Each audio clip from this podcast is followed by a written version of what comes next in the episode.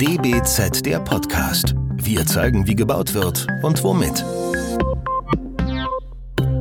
Willkommen zu unserem neuen DBZ der Podcast. Heute sind wir im Schloss, also im Humboldt-Forum, mitten in Berlin.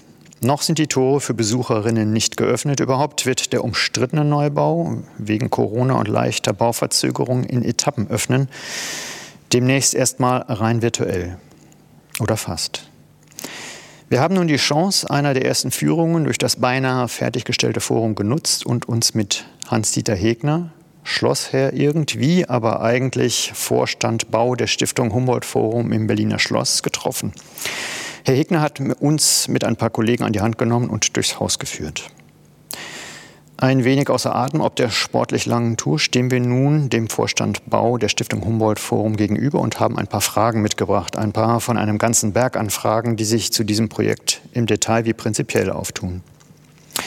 Für das DBZ-Team heute bin alleine ich unterwegs, Benedikt Kraft. Mir gegenüber steht Herr Hegner. Hallo, Herr Hegner. Ich grüße Sie. Fangen wir an.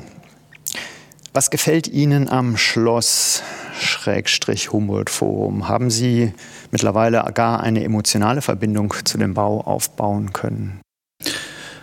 Also mir gefällt wunderbar diese Verbindung zwischen Neu und Alt. Ich glaube, es war richtig, die historischen Fassaden wiederherzustellen, weil das für die Stadt wichtig war. Wenn Sie am Lustgarten schauen, der kriegt wieder eine, einen geschlossenen Platz und äh, das Gegenüber, nämlich das alte Museum, was Schinkel ja sozusagen als griechischen Tempel gebaut hat, da steht jetzt gegenüber einer barocken Fassade eine Herrschaftsfassade. Das ist eine spannende Geschichte, die man natürlich mit diesem Bau jetzt wieder erleben kann. Im Übrigen ist die Fassade 750 Meter lang, barocke Fassade, äh, handwerklich außerordentlich gut gelungen, künstlerisch außerordentlich gut gelungen. Ich finde, es war eine richtige Entscheidung, diese Fassade wieder ins Stadtbild zu rücken und auch die Kuppel zu bauen. Sie prägt die Silhouette von Berlin. Aber innen drin ist es ein hochmodernes Kulturhaus. Und es wird sich mit der Geschichte auseinanderzusetzen haben und es wird sich mit internationalen Kulturen auseinanderzusetzen haben. Und das finde ich spannend. Ja, jetzt haben Sie sozusagen äh, gesagt, was Ihnen an dem Projekt besonders gut gefällt. Gibt es auch einen Ort im Gebäude, im, in dem Neubau, von dem Sie auch gerade mit Recht gesprochen haben, wo Sie sagen, äh, da gehe ich immer wieder gerne hin, weil es mich einfach packt? Einer der schönsten Räume ist der Kuppelsaal im dritten Geschoss unterhalb der Kuppel. Ähm, über die Kuppel ist ja viel gestritten und geredet worden, besonders über das Kreuz und darunter sind jetzt Höhlen von der Seidenstraße. Und wir inszenieren sie unterhalb der Kuppel nochmal in einem besonderen Kuppelsaal und wir haben um die Höhlen eins zu eins aufzubauen, dort Großskulpturen hineingebaut, in, dem man, in die man die Höhlen hineinbekommt und die kann man dann begehen. Das finde ich super spannend und es lässt eine Geschichte erleben von alten Völkern, äh, die um 700 an der Seitenstraße gelebt haben, über ein, sozusagen die historische Kuppel und draußen brodelt das Leben. Das ist irgendwie ein tolles Gefühl. Gibt es denn noch etwas, wo Sie sagen würden, äh, das funktioniert auch ohne Ausstellung? Also es beeindruckt mich ohne. Ich würde jetzt mal als Beispiel nehmen, das Jüdische Museum in Berlin von Daniel Liebeskind war als Rohbau einfach umwerfend. Äh, hinterher, als er dann bespielt wurde, hat man ihn quasi gar nicht mehr wiedererkannt. Ähm, gibt es so einen Raum, der hier so derartig robust und stabil ist? Wir waren gerade in verschiedenen äh, Räumen, wo man gemerkt hat, da äh, blitzen Ihre Augen, da sind Sie begeistert. Können Sie noch einen nennen? Also ich finde auch die Räume an der Ostfassade. Die Ostfassade ist ja 120 Meter lang und äh, wenn Sie dann so einen Raum betreten, der äh, fast 100 Meter lang ist, äh, das sind riesige Räume mit einer tollen Aussicht auf das moderne Berlin Richtung Fernsehturm. Das ist schon als Raumerlebnis natürlich klasse. Mhm. Da hinein kommt jetzt natürlich eine Ausstellungsarchitektur. Also dieses Erlebnis wird ein anderes werden, völlig klar. Aber der Raum an sich äh, überzeugt mich als Bauingenieur schon. Das ist weit gespannt, äh, sehr gut ausgeleuchtet. Leider werden wir für die Museen viele Behänge nach unten fahren müssen. Also es wird ein ganz anderes Raumerlebnis sein, aber die Räume sind schön. Aber auch die Außenräume sind wunderbar. Und die wird man ja weiter so erleben können, wie man sie jetzt sieht. Ja. Der Schlüterhof ist für mich äh, ein tolles Erlebnis. Also das ist vielleicht das schönste barocke Stück von Schlüter, was wir hier wieder gewonnen haben mit den großen Skulpturen. Also das ist einfach ein architektonisches und künstlerisches Erlebnis. Und das wird man immer betreten können. Also 24 Stunden am Tag, äh, die ganze Woche lang, äh, das finde ich schon klasse. Das nehmen wir jetzt auch mal als ein Versprechen, denn äh, manchmal möchte der Bauherr da mehr als am Ende vielleicht die keine Ahnung, die Polizei oder wer auch immer dann Nein. durchsetzt, weil sich da Leute schlecht oder daneben benehmen oder sonst irgendwas, wird das so auch geschlossen. Was gefällt Ihnen denn hier an diesem Projekt überhaupt gar nicht? Gibt es so etwas, wo Sie sagen, oh, da habe ich aber doch Bauchschmerzen, aber das ist so verschwindend gering, dass, da gucke ich einfach jetzt mal drüber weg?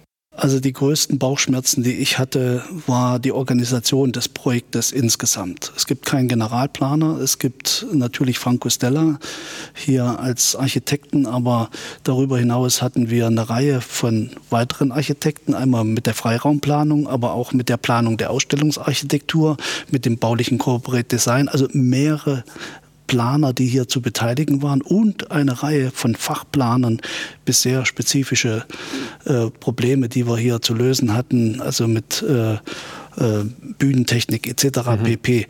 Und die Koordinierung all dieser Planer und dann entsprechend all dieser äh, Bauausführung, das ist natürlich eine komplizierte Aufgabe und da muss ich auch sagen, wir hatten ja keine eigene Bauabteilung in der Stiftung, sondern das hat das Bundesamt für Bauwesen und Raumordnung für uns im Baumanagement im Wesentlichen lösen müssen. Das ist schon ein großer Flohzirkus, den Sie hier bändigen müssen. Und da gibt es so viele Schnittstellen, ähm, das hat einen dann schon hin und wieder Bauchschmerzen bereitet. Aber überraschen äh, konnte Sie das nicht? Nein, äh, es ist ja gut, dass wir klein und mittelständisch aufgestellt sind in der Bauwirtschaft und wir haben auch sehr viele Spezialisten hier heranziehen müssen. Wenn Sie mal an Kupferdeckung denken, wenn Sie mal an Bildhauer denken, mhm. das ist ja hier äh, geradezu euphorisch äh, sozusagen äh, umgesetzt worden. Und da treffen sie auf sehr kleine Betriebe, manchmal nur mit 10, 12 Mann oder manchmal Solokünstler. Das war uns bewusst, dass das so wird, aber es zeigt sich am Ende, dass das natürlich eine gigantische Aufgabe ist von der Quantität und Qualität. Also alle Qualitäten gut beieinander zu halten, das ist schon äh, eine große Aufgabe bei einem solchen multifunktionalen Gebäude. Ein Aspekt, den ich, glaube ich, in meiner letzten Frage nochmal anstelle, mit Blick auf Ihre Zukunft, äh, denn da äh, haben sich hier, glaube ich, äh, Lorbeeren verdient bei diesem Projekt. Aber vorher nochmal, ich hätte tatsächlich nicht darauf gewettet, aber jetzt scheint es so zu sein. Die Baukostenüberschreitung liegt bei, ich glaube, rund 10 Prozent, was angesichts der 680 Millionen Realisierungs- und Ausstattungskosten der gar nicht kurzen Bauzeit, der gar nicht kurzen, also der langen Bauzeit gar nicht schlecht ist. Hat Ihnen, die Sie seit 2016 für das Schlossprojekt verantwortlich sind, Ihre Tätigkeit als Leiter der Baukostensenkungskommission der Bundesregierung bei dieser Tätigkeit geholfen? Eine Stelle, die Sie, glaube ich, 2014, 15 innehatten? Ist das so, dass man da Dinge lernt, die man bei so einem Megaprojekt man kriegt einen anderen Blick auf Kosten. Das ist schon so. Ich habe mich damals sehr intensiv damit auseinandersetzen dürfen. Ich habe mit vielen Spezialisten gesprochen, aber ich bin ja hier in ein Projekt gekommen, wo das Kostencontrolling schon aufgebaut war, wo wir gerade in der Hochzeit der Vergaben waren. Also das lief alles schon. Da konnte ich gar nicht eingreifen und das musste ich auch gar nicht eingreifen, sondern das war gut durchorganisiert. Aber man hat natürlich gespürt, dass der Druck am Ende, wo sehr viele technische Ausbau äh, Gewerke ähm, dann dran waren in der Vergabe, hier schon Probleme hatte mit steigenden Baukosten. Also mhm. die Erwartungen von 2010 aus der Planung konnten dann kaum noch erfüllt werden. Hinzu kam, äh, dass wir äh, in der äh, Kälteanlage, in der zentralen Kälteanlage einen Defekt hatten, der musste ausgebessert werden. Das hat sofort zu Störungen im Bauablauf geführt und auch insgesamt bis hin zu den Aktivitäten, die die SMB, also die staatlichen Museen von Berlin, dann entfalten mussten für die Exponateeinbringung. Das hat uns dann doch äh, erhebliche Mühen und Kosten nochmal beschert. Die äh, Mehrkosten, die Sie aber, wenn man hier auf den Rahmen guckt, ganz gut kompensiert haben. Ja, Durch was? Wo gab es dann Abstriche? Wir haben äh, zu Beginn, äh, äh, sag mal, durchaus profitiert. Äh, man kommt hier mit einem großen Projekt. Man hat äh, relativ große Lose gehabt im Hochbau. Ähm, da konnten wir auch, äh, sag ich mal, Kosten. gute Kosten erzielen aber je kleinteiliger das dann wurde zum Ende, umso schwieriger wurde es. Also wenn Sie dann eben im Bereich der Bühnentechnik äh, etwas bestellen oder wenn Sie bei sonstigen äh, technischen Gewerken kleine Lose haben, wird es schwierig. Mhm. Und insbesondere, ich habe das gemerkt, dass, äh, das wusste ich auch schon aus der Baukostensenkungskommission, ähm, Metall als Baustoff äh, ist stark teuer geworden, überproportional. Und das hat sich auch bei uns ausgewirkt, aber die Schlosserleistung auch. Also dort haben wir äh, Dinge dran gegeben. Das heißt, der einen oder anderen Stelle sind wir günstiger bei weggekommen. Das andere, äh, an der einen oder anderen Stelle mussten wir mehr ausgeben. Und am Schluss war es eben eher mehr ausgeben. Ja, das ist, glaube ich, ein Problem äh, auch der Ausschreibung öffentlicher Gebäude, dass solche Kostensteigerungen da nicht mitkalkuliert werden dürfen. So ist das. Ich finde das aber äh, vernünftig, äh, dass man erstmal sozusagen mit den geplanten Kosten startet und dann gegenüber dem Bundesfinanzministerium klar darlegen muss, warum es einen Nachschlag braucht. Ja. Und man kriegt eben nur diesen Nachschlag. Man kriegt nicht vorneweg schon sozusagen ein großes Reservepaket, was man dann nach Belieben verbraten kann. Deshalb finde ich das äh, die Art und Weise schon angemessen, gerade bei solchen äh, sehr großen Projekten. Hat natürlich den Nachteil, dass in der Öffentlichkeit immer wahrgenommen wird, dass solche Projekte immer die einmal ausgegebene Preis Obergrenze sozusagen sprengen. Und ähm, jetzt abgesehen von diesen ganz großen Projekten, die ja wirklich gescheitert sind, wie der BER, also auf der zumindest kostenseitig oder Stuttgart 21 wird ja auch äh, wahnsinnig teuer, ähm, ist das immer so ein kleines Makel, gegen das man sich dann vielleicht nicht so gut wehren kann. Weil in der Wahrnehmung natürlich, das heißt, okay, das war mal, es gab glaube ich auch einen Deckel, 480, 490 Millionen äh, ganz zu Anfang. Jetzt sind wir bei 200 Millionen mehr insgesamt. Das wurde immer auch wieder ein bisschen nachbewilligt. Ich weiß auch nicht, ob in den 490 die Ausstattung jetzt äh, beispielsweise mit drin war und so weiter. Im Grunde genommen sind sie ja kostentechnisch hier bei diesem Gebäude noch im Rahmen geblieben. Auch da werde ich gleich noch mal etwas zu fragen. Aber wir hatten auch gerade äh, es, äh, im Gespräch unserer Runde kam das Stichwort auf, äh, dass die Konstruktion des Neubaus teils so ausgelegt sei, nicht nur Konstruktion, auch äh, Raumvolumina, dass man in Jahren, wo man beispielsweise noch monarchischer werden wollte das und das nötige Kleingeld vorhanden ist, einzelne Räume nach historischen Bildervorlagen wieder rekonstruieren könne. Ähm, ich habe meine Frage eigentlich geschrieben, mancher munkelt und so weiter und wollte dann wissen, ob da was dran ist. Jetzt weiß ich, dass was dran ist. Aber Sie haben da schon ganz vehement zu Stellung genommen. Können Sie das nochmal ja, das ist richtig. Also man hat, äh, wenn man so einen Jahrhundertbau äh, sagen wir, konzipiert, auch Diskussionen auszuhalten. Wie viel Schloss soll es sein und wie viel modernes Kulturhaus soll es sein? Mhm. Und äh, diese Frage hat man natürlich in der Planung ausdiskutiert und man hat dann auch diese Kompromisse gemacht, dass man gesagt hat, okay, es gibt zwei, drei markante äh, Räume, die es gegeben hat im Schloss, wie das Gigantentreppenhaus, der, äh, der Weiße Saal etc. Äh, da sehen wir vor in der Baukonstruktion, dass die Nachwelt das durchaus wiederherstellen kann. Aber wir machen es jetzt nicht. Und äh, man hat klaren, eine klare Trennung vollzogen, was man macht und was man lässt. Und wo man wirklich äh, den Museen äh, und äh, selbst der Stiftung, wir werden ja auch Ausstellungen haben, den Vortritt lässt jetzt mit modernen Angeboten. Und das hat sich durchgesetzt. Äh, und äh, ich weiß, ähm, der Förderverein hat in seinem letzten Extrablatt aufgerufen zu spenden für das Gigantentreppenhaus. Ähm, dem steht der Stiftungsrat und der Vorstand ablehnend gegenüber.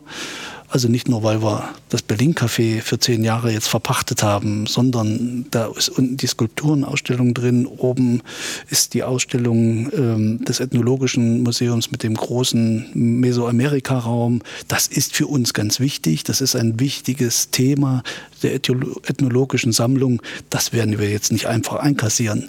Also auf absehbare Zeit wird das nicht passieren. Vielleicht wird es auch nie passieren.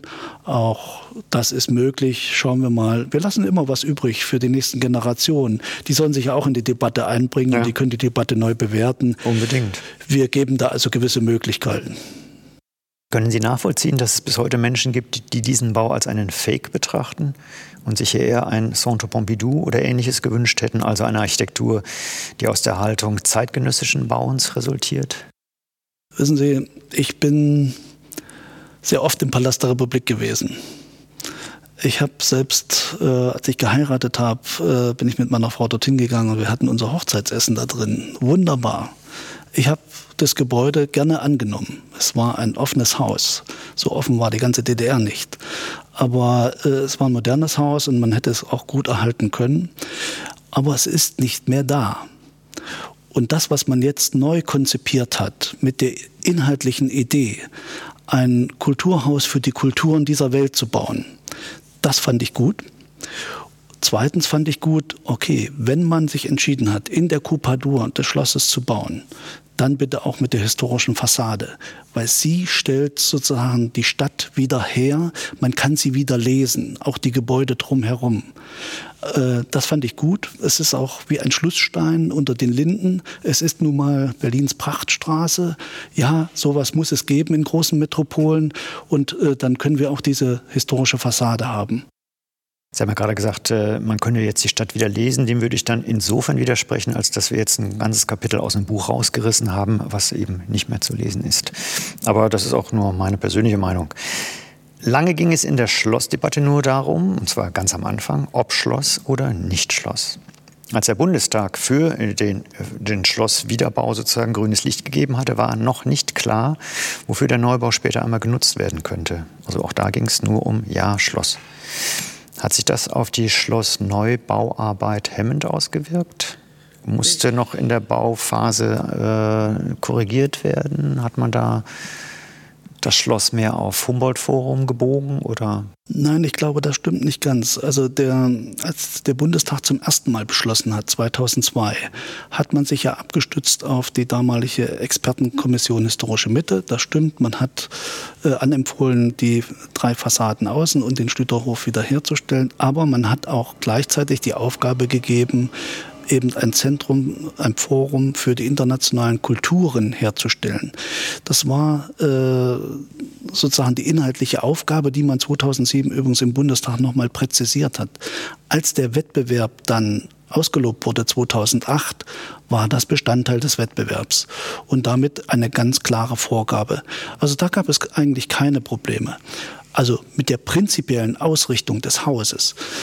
Natürlich, wenn Sie so ein großes Haus, und das hat immerhin 100.000 Quadratmeter Bruttogeschossfläche, so wie es Franco Stella jetzt gebaut hat, und davon ähm, circa 43.000 Quadratmeter Ausstellungs- und Veranstaltungsfläche, wie man das aufteilt, was man wie macht, was man wohin setzt, was man besonders hervorhebt, äh, welche Funktionen äh, wie bespielt werden, darüber kann man sich trefflich streiten.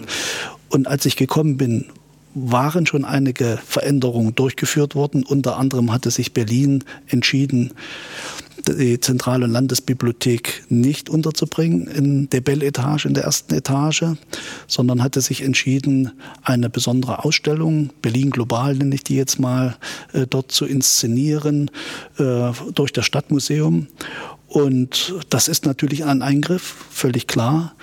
Als der äh, Gründungsintendant Neil McGregor gekommen ist, gab es auch nochmal Eingriffe. Er hatte interessante Ideen mitgebracht, unter anderem die Geschichte des Ortes viel besser lesbar zu machen. Das fand ich sehr gut, habe ich auch sehr unterstützt. Äh, wir haben eine Dauerausstellung zur Geschichte des Ortes aufgebaut zum einen ein äh, Skulpturensaal, zum anderen ein Schlosskeller, aber wir haben dazu noch einen großen Panoramaraum etabliert mit einer riesen Leinwand, 27 Meter lang, 6,5 Meter hoch, wo wir sozusagen die ganze Geschichte nochmal Revue passieren lassen. Und hier ist große Geschichte geschrieben worden. Also gute und schlechte. Ja, wie das bei Geschichte immer so ist. So ist Aber das. das hat sich jetzt tatsächlich alles das, was sich konzeptionell möglicherweise gewandelt hat oder wo man anpassen musste, hat sich jetzt aber nicht auf die bauliche Struktur wesentlich ausgewirkt, oder? Nein, doch? wir haben also gerade mit Neil McGregor äh, das sehr gefeilscht. Also er hat zum Beispiel die Idee gehabt, äh, die Kunstbibliothek der SBK, die in der ersten Etage sein sollte, die schmeißen wir raus und dafür bauen wir ein Vermittlungszentrum ein. Er hat das ganz hochgehängt. Das Thema äh, Vermittlung, kulturelle Vermittlung. Wir müssen mehr Kinder, mehr Jugendliche hier reinbekommen. Wir müssen mehr Familien reinbekommen in diese Ausstellung.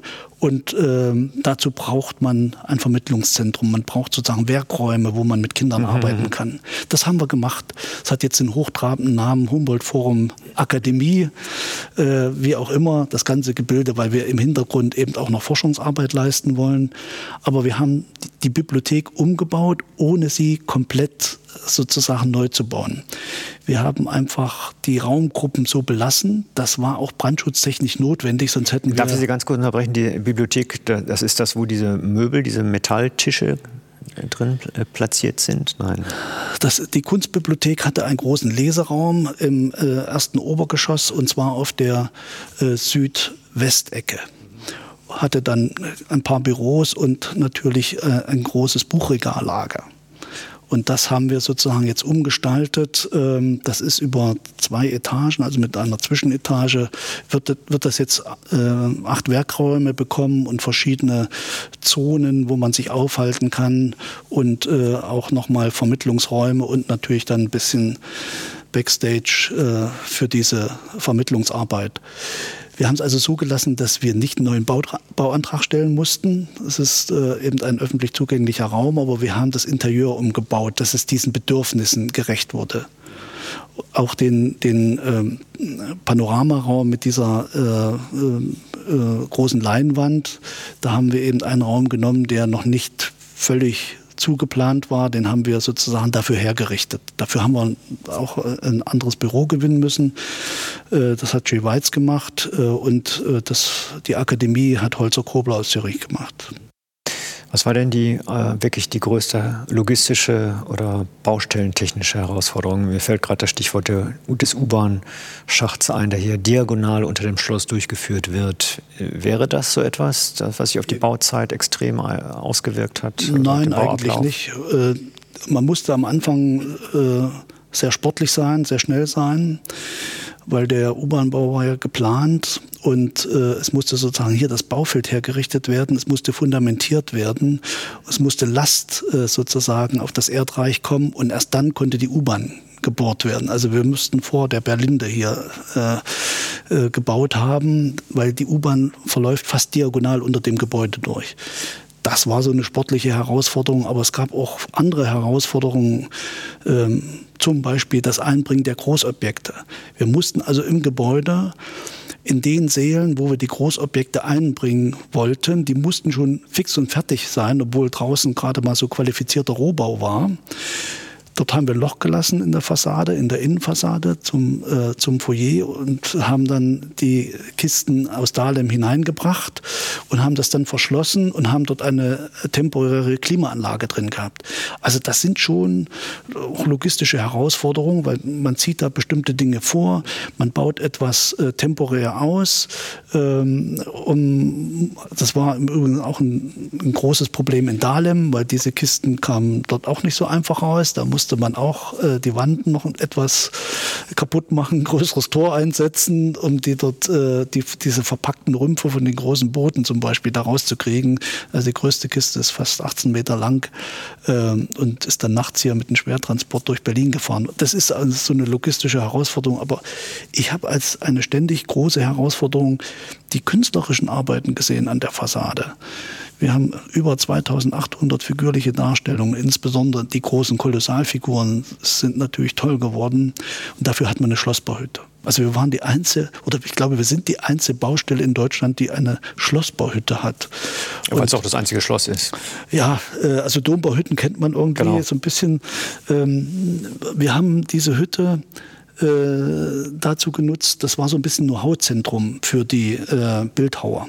Wir haben dort die Modelle im Wesentlichen hergestellt. Wir haben jetzt ca. 300 Modelle gebaut in Gips, die dann übertragen worden sind in Sandstein die äh, Bildhauer konnten dort auch arbeiten, die konnten sich aber dort auch treffen und austauschen. Das war ja wichtig, um sozusagen insgesamt diese barocke Handschrift wieder zu generieren. Das ist nicht ganz einfach. Und äh, das war ein spannender Prozess, auch wenn man mal erlebt hat, wie so eine Figur entsteht. Also vom Bozzetto über ein Tonmodell, äh, dann äh, Silikonform, Gipsmodell und dann in Sandstein äh, und das alles in Handarbeit und dann noch sagen wir, in Begleitung einer Expertenkommission, die sich eben genau angeschaut hat, ob man den Schlüterchen Geist da auch wiederfindet in der Figur. Das war für mich als Bauingenieur jedenfalls hochspannend und äh, war auch ein, ein Prozess, den man äh, gut organisieren musste, sozusagen. Wie war denn der äh, sozusagen der Ablauf der Produktion? War der von der vom Spendenfluss abhängig oder hat der Bund irgendwann gesagt, äh, ich gebe die Sicherheit an alle, wir machen die komplett und dann hoffen wir, dass die Spenden reinkommen? Oder hat man nur nach Spendeneingang gearbeitet? Jetzt bei der Skulpturenarbeit? Also da gab es zwei Modelle. Einmal die Fassade, die ist mit 80 Millionen berechnet worden. Und äh, die durften wir bauen, auch ohne dass schon alle Spenden bereitstellt, äh, bereitstanden. Das wäre auch gar nicht anders gegangen. Sie hätten so eine Fassade, das Gebäude muss ja geschlossen sein. Äh, schon Fehlstellen aus, gehabt das, das geht nicht. Das, das, das, geht nicht. Also, Kuppel und Tambour und so weiter, das ist ja davon mal dann die Kuppel und die Innenportale, das waren sogenannte historische Optionen. Die äh, sind äh, nicht in der äh, Absprache mit dem Bundestag drin gewesen. Die durfte man nur bauen, wenn man vorher Geld hat, wenn die Spenden schon da sind. Also hat man versucht, seitens des Fördervereins zuerst mal Spenden zu sammeln für die historischen Optionen, damit die Kuppel und die Innenportale auch wirklich gebaut werden. Und Sie haben es ja heute auf den Rundgang gesehen. Also wenn man sich vorstellt, in der Passage die äh, Portale, die Innenportale wären nicht da, es wäre nur der bloße Beton, wäre es irgendwie ein bisschen langweilig gewesen, die Inszenierung. Man hätte sich zumindest gefragt, was fehlt denn ja, da? also man hat, also dort haben wir zuerst äh, die Spenden gesammelt und dann umgesetzt. Bei der Fassade haben wir schon gebaut und weiter Spenden gesammelt. Deshalb war es auch wichtig, dass wir Tage der offenen Baustelle gemacht haben. Wir haben nämlich 2018 das erste Fassadenstück präsentiert, auch mit dem Hintergedanken, schaut mal Leute, äh, wie, wie toll das geworden ist. Und dann gingen die Spenden auch nochmal hoch. Und es ist geschafft worden. Also es sind alle Spenden reingekommen. Wir müssen nicht, also der, die Bundesregierung oder der Deutsche Bundestag muss nicht mit Steuergeld aushelfen für das, was äh, dort mal versprochen worden ist. Ja. Jetzt sind wir fertig, aber noch nicht so ganz fertig. Wie lang ist denn die Mängelliste? Also die Mängelliste auf jeden Fall kürzer als beim Kanzleramt oder beim Bundestag. Gut, die ist kilometerlang. Ja, nein, wir haben auch Mängel. Ich äh, will keine Zahlen nennen, weil die von Woche zu Woche runtergeht. Ähm, da also muss das ich sagen, bereitet das, Ihnen jetzt keine Kopfschmerzen? Nein, das weil das, das, Baumanagement hat die exakt aufgelistet und es gibt Arbeitskarten für die Firmen, die wissen, was sie machen müssen. Das ist eine Kapazitätsfrage, dass man das jetzt abarbeitet. Aber das wird Monate dauern. Das ist also nicht in ein paar Tagen zu erledigen. Es ist schon vieles. Und es, wir sind auch nicht fertig, wenn auch die Hauptarbeiten gemacht sind. Äh, wir sind eben auch planmäßig nicht fertig, weil wir gesagt haben, wir räumen als erstes die Westseite ein äh, der Museen, die Westspange. Ähm, sind dort zum Beispiel ist die Ausstellungsgestaltung so gut wie fix, da ist alles da. Während in der Ostspange nur erste Teile stehen, die kommt ja erst als zweite logistische Herausforderung für die staatlichen Museen. Ähm, da gibt es zwei Etappen. Also wir, die werden jetzt einräumen in der Westspange und der Ostspange bauen wir noch Vitrinen auf. Dann gibt es noch die Pächter. Also wir haben hier das Restaurant äh, auf der Nordostecke sehr schönes Restaurant, wo der sagt, wenn ich nicht aufmachen kann, was soll ich das jetzt zu Ende ausbauen? Also der wird das bis zum Frühjahr machen. Wir haben auf dem Dach das Restaurant. Der Pächter kann erst aufmachen, wenn die Museen drunter fertig sind. Da hat er gesagt, ja gut, dann werde ich erst im Sommer aufmachen, wenn die Museen sozusagen ihre Türen öffnen. Das macht dann mehr Sinn. Das heißt, wir haben noch Bauarbeiten im Gebäude. Ähm, das ist aber jetzt kein Hexenwerk. Äh, Gebäude ist groß genug. Äh, wir schaffen es auch logistisch, die Dinge zu trennen. Also wenn wir Besucher reinlassen könnten, wir wissen nicht, wann das sein würde, könnten wir Besucher und Handwerker gut voneinander trennen. Jetzt haben Sie ja schon ein bisschen gesagt, ein paar Monate dauert es noch. Es wird vielleicht insgesamt noch ein ganzes Jahr dauern, was aber äh, geplant ist und auch wahrscheinlich völlig okay ist, bis dann sozusagen so das Große abgearbeitet ist. Was machen Sie denn danach? Bleiben Sie als erfolgreicher Projektmanager weiteren anstehenden Großprojekten erhalten? Stuttgart, würde ich mal sagen, könnte durchaus Ihre Unterstützung brauchen. Was ist Ihre Zukunftsperspektive, Ach, wenn Sie hier fertig sind? habe da äh, die Meinung, dass in Stuttgart es auch gute Bauingenieure gibt und die ja, können das keine ganz guten gut, Projektmanager offensichtlich. Können das ganz gut managen. Nein, ich werde beim Schloss bleiben. Ähm, der Stiftungsrat äh, hat mich gebeten, noch mal vier Jahre dran zu hängen. Ich habe das gerne angenommen aus zweierlei Gründen. Erstens, um die Restleistung jetzt wirklich zu Ende zu bringen. Ich möchte das Projekt abliefern, und zwar komplett und möchte jetzt nicht wegrennen. Wir haben auch im Außenbereich noch ein paar Dinge zu machen, wo jetzt die U-Bahn stört. Äh, wir würden auch gerne noch das Sanchi-Tor äh, vor das Haus stellen auf der Lustgartenseite und, und, und. Es gibt also noch ein paar kleine Projekte. Und zweitens, ähm, wir sind durchaus ein nachhaltiges Gebäude. Wir haben eine große Geothermieanlage, wir haben komplizierte Technik und die möchten wir einfahren. Und das wird zwei, drei Jahre dauern. Und ich werde mit meinen Kollegen, also ich habe eine große Facility Management Abteilung und ich werde mit meinen Kollegen dafür sorgen wollen, dass das Gebäude in zwei, drei Jahren wirklich die Betriebsergebnisse abliefert, die es abliefern soll. Das wäre mir auch wichtig, dass es also nicht nur hingesagt, sondern dass es auch gemacht wird. Mhm. Super. Da würde ich sagen, vielen Dank für das Gespräch. Wir drücken die Daumen für einen guten und möglichst alle überzeugenden Start dieses doch einmaligen, wie immer noch umstrittenen Projekts mittendrin im Zentrum der deutschen Hauptstadt. Das war DBZ der Podcast. Wir sagen Tschüss. Vielen Dank. Das war DBZ der Podcast. Wir zeigen, wie gebaut wird und womit. Entwickelt wird der Podcast von der gesamten DBZ-Redaktion. Wenn ihr unsere Arbeit unterstützen möchtet, könnt ihr das am besten, indem ihr unser DBZ-Magazin abonniert und unserem Podcast 5 Sterne verleiht. Der DBZ-Podcast wird von unserem Tonmeister Lynn Meisenberg abgemischt. Mehr Informationen gibt es auf dbz.de.